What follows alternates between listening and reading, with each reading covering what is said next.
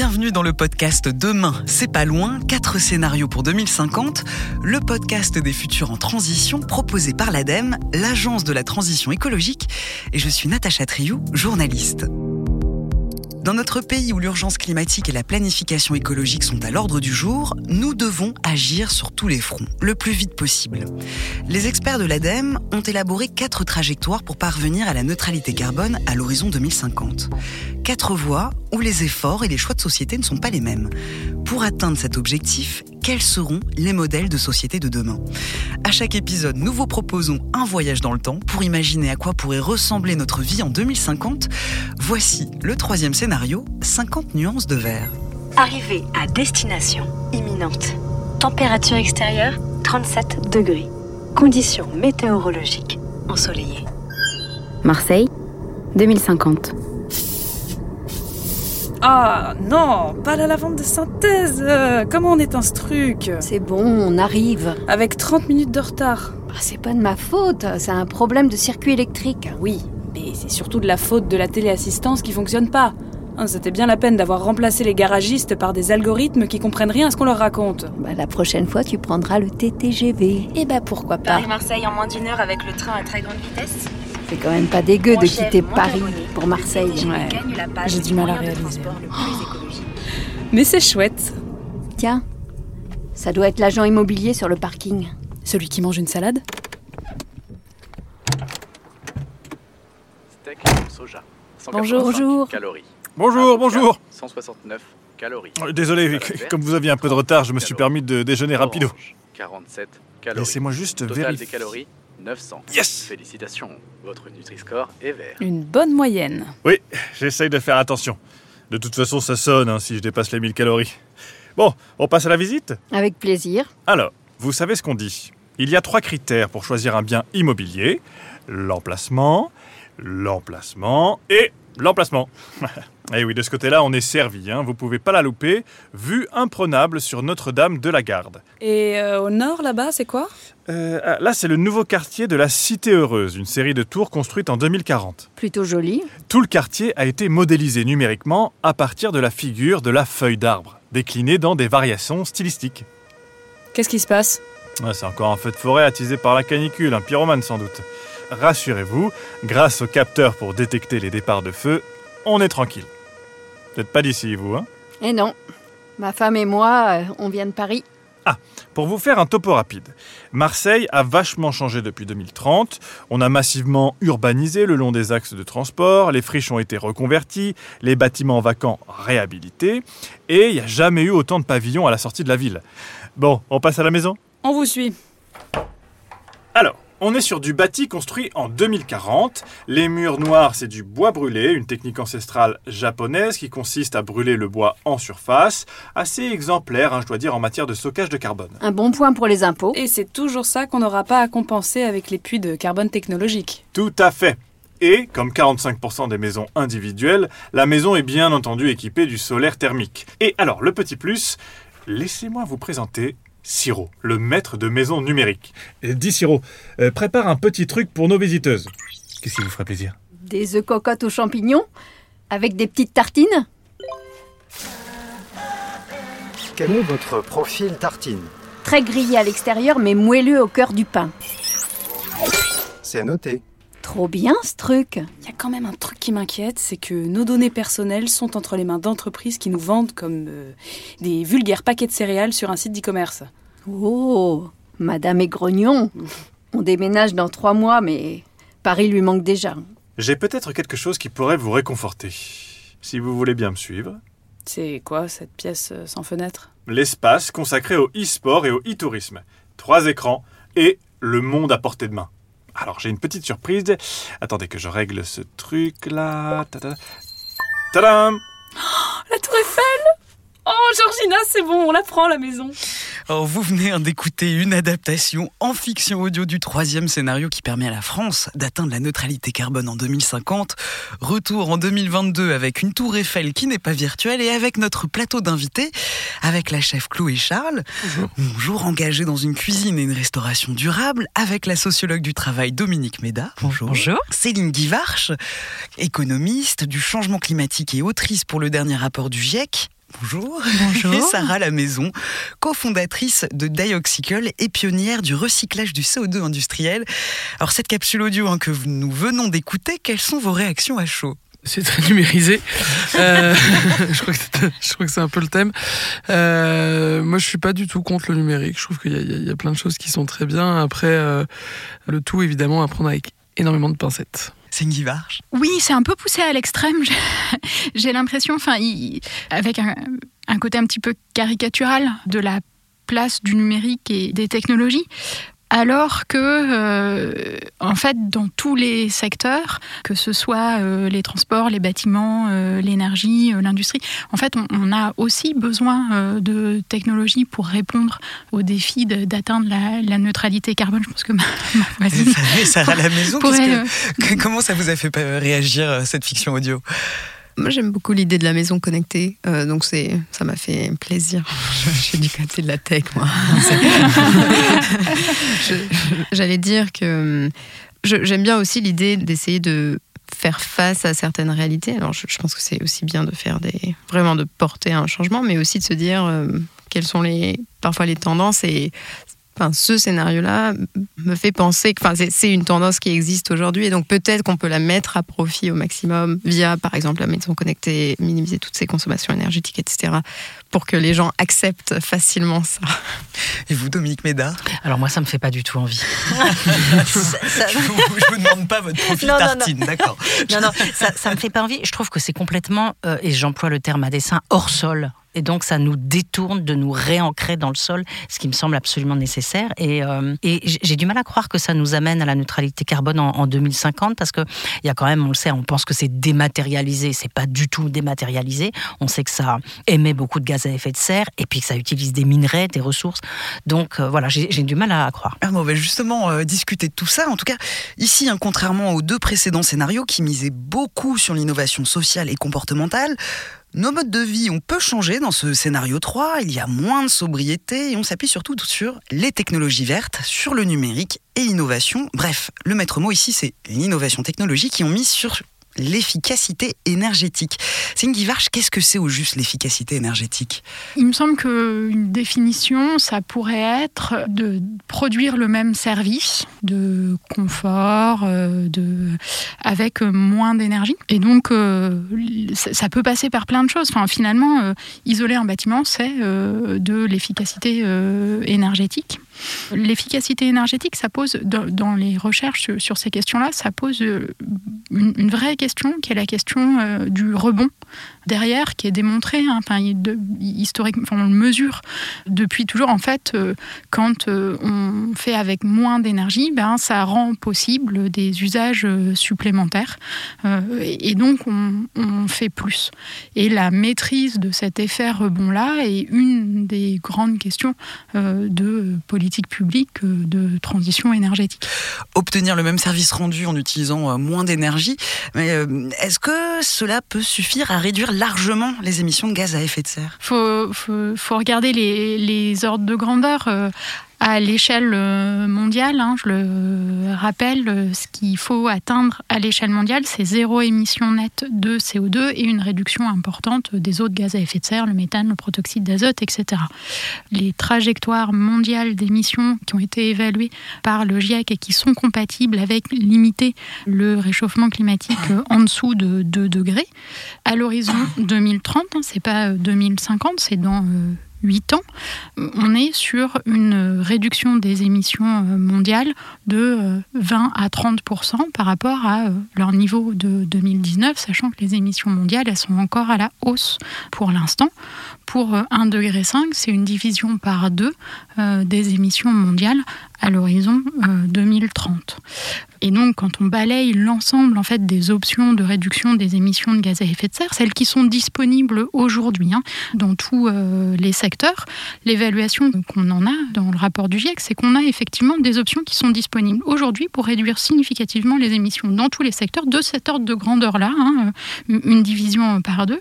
Mais c'est tout un panel d'options, certaines qui sont euh, de l'adoption de technologies. hein, euh, là, dans, dans le le, petit clip audio, euh, ben, y on parlait de solaire, euh, ben, c'est le cas. Hein. Les panneaux solaires, euh, en, se déployant là, parce qu'il y a eu des, politiques publiques de, déploiement du solaire, ben, les coûts d'installation du solaire, ils ont été divisés par 10 en 10 ans. Et c'est une solution, les, les batteries, etc. Donc il y a des solutions technologiques, c'est vrai, mais il y a des solutions qui sont plus fondamentalement des euh, transformations, des modes de consommation, des modes de production qui euh, passent par euh, de l'efficacité, de la sobriété. on en a parlé, des investissements collectifs dans les infrastructures, des réorganisations des villes, etc. Et si on veut être sur les ordres de grandeur à l'échelle mondiale dont on parle, ben, c'est l'ensemble qui est à mobiliser en fait. Oui, il y a un impératif de, de réduction de demande en énergie, vous voulez dire Alors, à quelle échelle on parle? À l'échelle mondiale. On est dans un monde qui est extrêmement inégal, avec euh, certains pays où euh, la question de l'accès à l'énergie est, une question. Et donc, euh, voilà. Mais, mais si on doit rester hein, sur la France, justement, sur, voilà, sur une politique justement de, de, de, de transition bas carbone.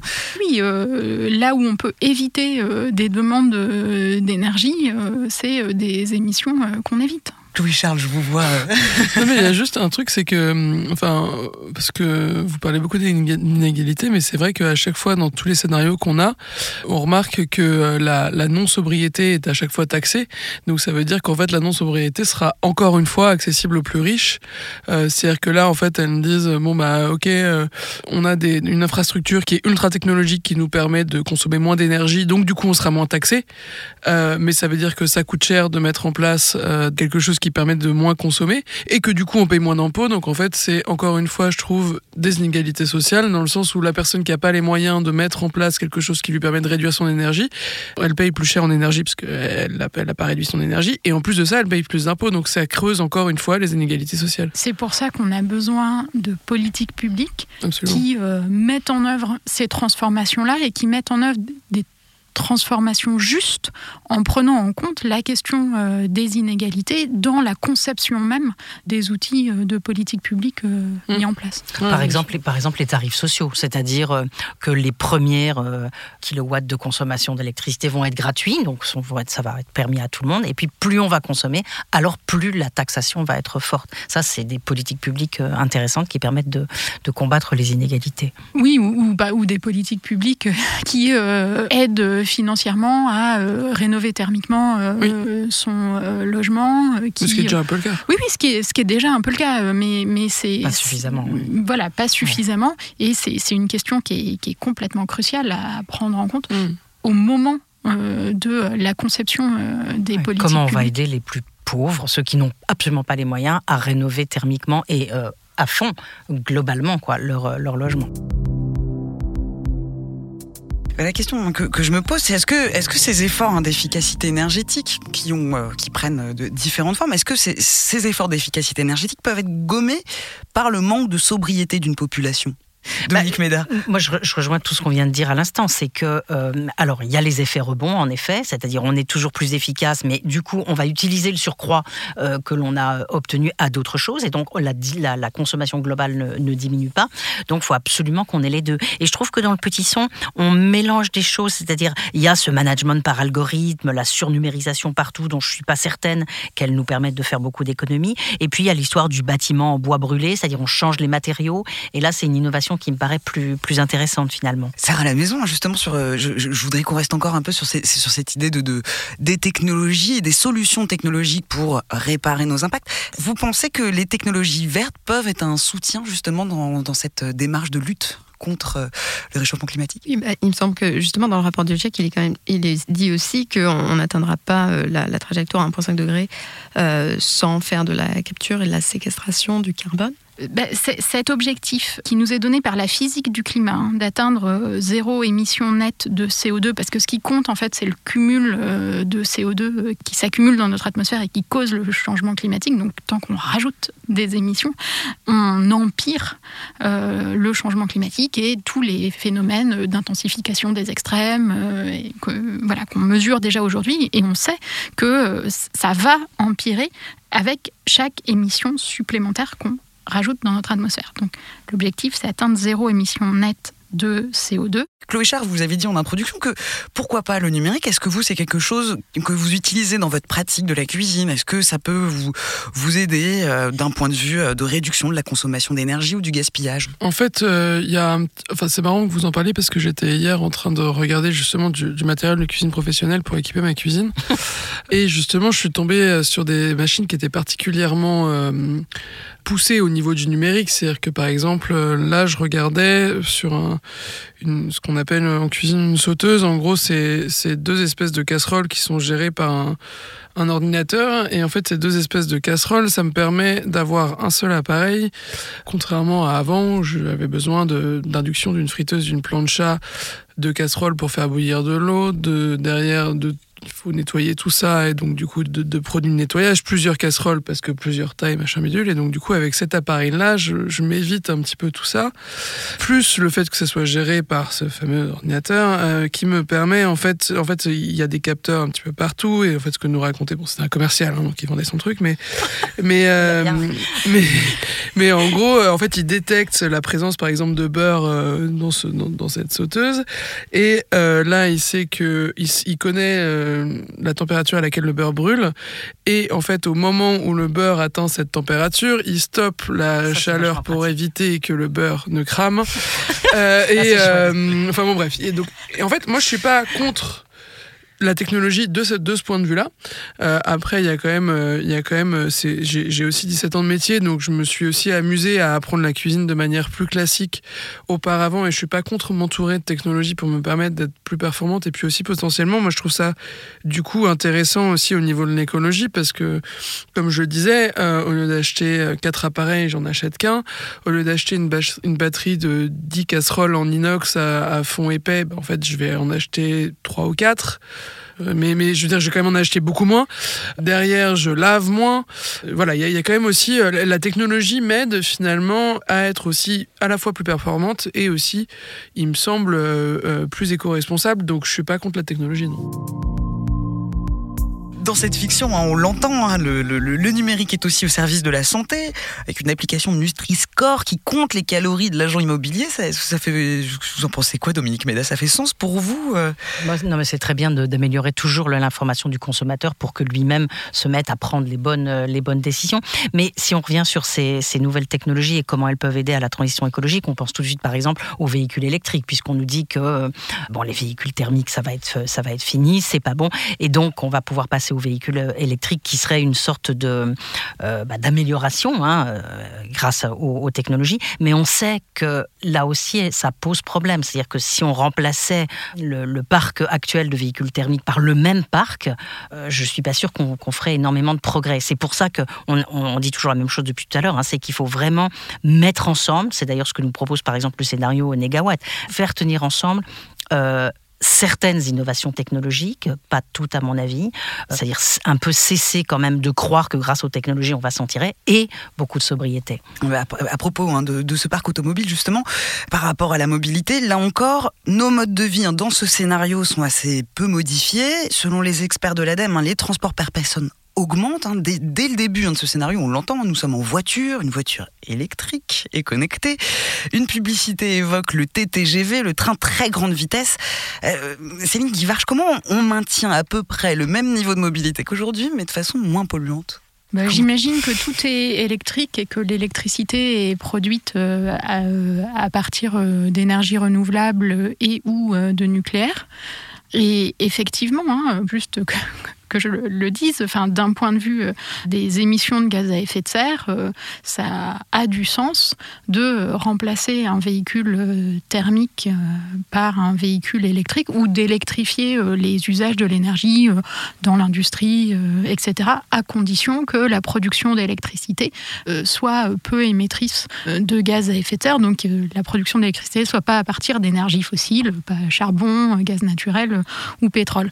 Donc ça fait partie des solutions. Ça pose des questions sur les, les différentes ressources et minières dont on a besoin. Ça pose des questions aussi, en fait, enfin, d'occupation de l'espace par les, les, véhicules. Ça, ça pose d'autres questions. Et, et, on le redit encore, ça, ça fait partie de, de, des solutions, mais ça peut pas être la seule, en fait. voilà. c'est surtout. Mais, mais, mais, ceci dit, peut-être pour revenir quand même sur le numérique et justement sur les transports, on a quand même vu un truc, enfin, une expérience forcée malheureuse hein, à cause de la, de la pandémie, de la pandémie où on a remplacé des déplacements par du numérique et on se rend compte dans certains métiers qu'on est capable de réduire très fortement l'empreinte carbone de nos activités dans la recherche par exemple, hein, où on évite la recherche, c'est quelque chose qui se fait mondialement, puis c'est une activité sociale, hein, donc on a besoin de, se parler, d'échanger. Et, là, on a une solution où on peut le faire. Et le rapport du GIEC, hein, on a divisé par deux l'empreinte carbone de la production du rapport du GIEC parce que on a, bah oui, parce qu'on a fait des, réunions qui auraient dû se passer ben, physiquement, se sont passées numériquement. Et on se rend compte là qu'on a quand même aussi des, outils et des leviers pour faire évoluer nos pratiques, nos codes. De, et je pense que dans beaucoup de métiers, ça peut être le cas. Outre cette, cette sobriété des déplacements, outre tous ces points de vue-là, l'électrification, c'est ce qui permet de décarboner notre mobilité essentiellement, Sarah à la maison? Alors, euh, bah, sur la mobilité, j'aurais envie d'ajouter peut-être quelque chose sur les, on va dire les types de distances. Aujourd'hui, euh, enfin d'un point de vue très euh, pragmatique, sur des petites distances, vous avez intérêt à partir sur de la batterie grâce à cette linéarité. Et sur des longues distances, vous avez potentiellement intérêt à partir sur de l'hydrogène, puisque en revanche, par kilomètre parcouru, la masse d'hydrogène que vous rajoutez est plus faible par rapport à la masse de batterie. Voilà, donc je voulais juste ajouter ça sur l'électrification pour les transports. Et après, euh, en revanche, euh, la question est euh, comment l'hydrogène est-il produit Et là, on espère qu'effectivement, il est produit via, via de l'électrolyse avec une grande efficacité énergétique du procédé. Dominique Médage, vous vois froncer les sourcils. Non, je, pensais à, je pensais à un, livre très intéressant qui est paru il n'y a pas longtemps qui s'appelle Pour en finir avec la vitesse, qui est produit par le Forum Vie Mobile. Et, et cette question de la, de la vitesse, parce que on nous parlait tout à l'heure dans le petit son d'un TTGV, d'un train à très très grande vitesse.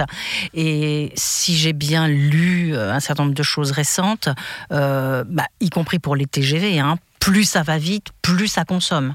Et on sait aussi qu'il y avait, il y avait eu dans la, par la Convention citoyenne pour le climat une proposition de réduction de la vitesse sur l'autoroute à 110 km/h qui n'a pas été acceptée et qui aurait été aussi, je crois, bien utile pour euh, aller dans la voie que nous prenons.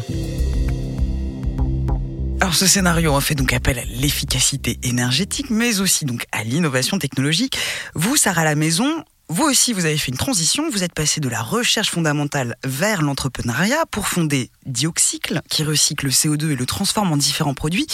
Vous inventez une sorte de raffinerie du CO2. Donc selon vous, les technologies peuvent nous sauver du péril climatique? Alors justement, ça me fait penser à une citation de Romain Gary qui dit que le paradoxe de la science, c'est que la seule réponse à ses méfaits et à ses périls, justement, c'est encore plus de science. Donc je pense que c'est un... on peut débattre de cette euh, de cette citation. Donc je, je, je pense, euh, enfin je suis d'accord avec ce que ce qu'a dit Dominique sur le sur le fait qu'il va falloir une combinaison d'innovation et de sobriété. Une fois de plus, je suis dans la culture de l'effort. Il faut faire un effort pour réduire nos émissions. Mais effectivement, pour les tout ce qui est secteur difficile à décarboner, typiquement euh, bah, les, émissions liées aux procédés euh, industriels euh, qui, sont donc, qui ne peuvent pas être électrifiés, notamment dans le ciment, dans l'acier, des choses comme ça. là, et dans la chimie, bien sûr, qui, enfin, qui est l'industrie du carbone lui-même, eh bien là, effectivement, c'est intéressant de développer des technologies qui vont se substituer aux procédés fossiles actuels. Parce que, effectivement, il va falloir augmenter notre efficacité énergétique. Mais si on peut aussi créer un cycle dans lequel ce qui est dans l'atmosphère peut être recyclé en euh, des produits qu'on utilise, alors on est, on est sûr d'une certaine façon qu'on n'est pas en train de rajouter des choses, puisque de toute façon, on est obligé de faire avec ce qu'on a sur Terre en termes d'énergie de, renouvelable, etc. Et on voit, on voit l'énergie qu'on met dans nos molécules, et donc on voit le coût de- des choses en fait. Voilà, le, le vrai coût des choses en termes d'énergie. Vous parlez d'une économie circulaire euh, du CO2 finalement. Oui, complètement, complètement. Recréer le cycle, euh, enfin un cycle du carbone, euh, comme l'ont fait les plans depuis des années. Alors c'est une question euh, difficile où j'ai conscience hein, qu'on peut pas y répondre comme ça euh, de façon euh, immédiate, mais c'est une question ouverte que je pose à vous toutes selon vos domaines d'expertise. hein. La croissance verte, euh, vous regardez ça comment justement, Dominique Méda? On, on a de plus en plus de travaux. Alors, la croissance verte, on l'a vraiment beaucoup promue euh, quand on a accepté toutes les critiques qui étaient faites sur la croissance. Donc, on a dit, ah, il y a la méchante croissance brune, sale, il faut la remplacer par la gentille croissance verte, propre. Bon, et puis aujourd'hui, on a quand même de plus en plus de travaux qui nous disent que c'est un mythe aussi, la croissance verte. C'est-à-dire que pour l'instant, on n'a jamais réussi à obtenir un découplage euh, entre, en effet, euh, la croissance et ses effets alors, nocifs parce qu'il y a encore beaucoup de combustibles fossiles qui sont, qui sont mobilisés. Euh, et on voit bien que les courbes sont, sont, très, sont très parlantes. Donc un certain nombre de personnes disent qu'il faut renoncer aussi à cette euh, idée de, de, de- de croissance verte pour accepter post-croissance ou décroissance. Céline Guivarch. Alors moi j'aurais deux choses là-dessus. Euh, une première c'est, euh, et, et je pense que Dominique pour- pourrait le dire, c'est la croissance de quoi Euh, On a un indicateur, le PIB, euh, qui mesure les, les échanges dans la sphère économique, euh, qui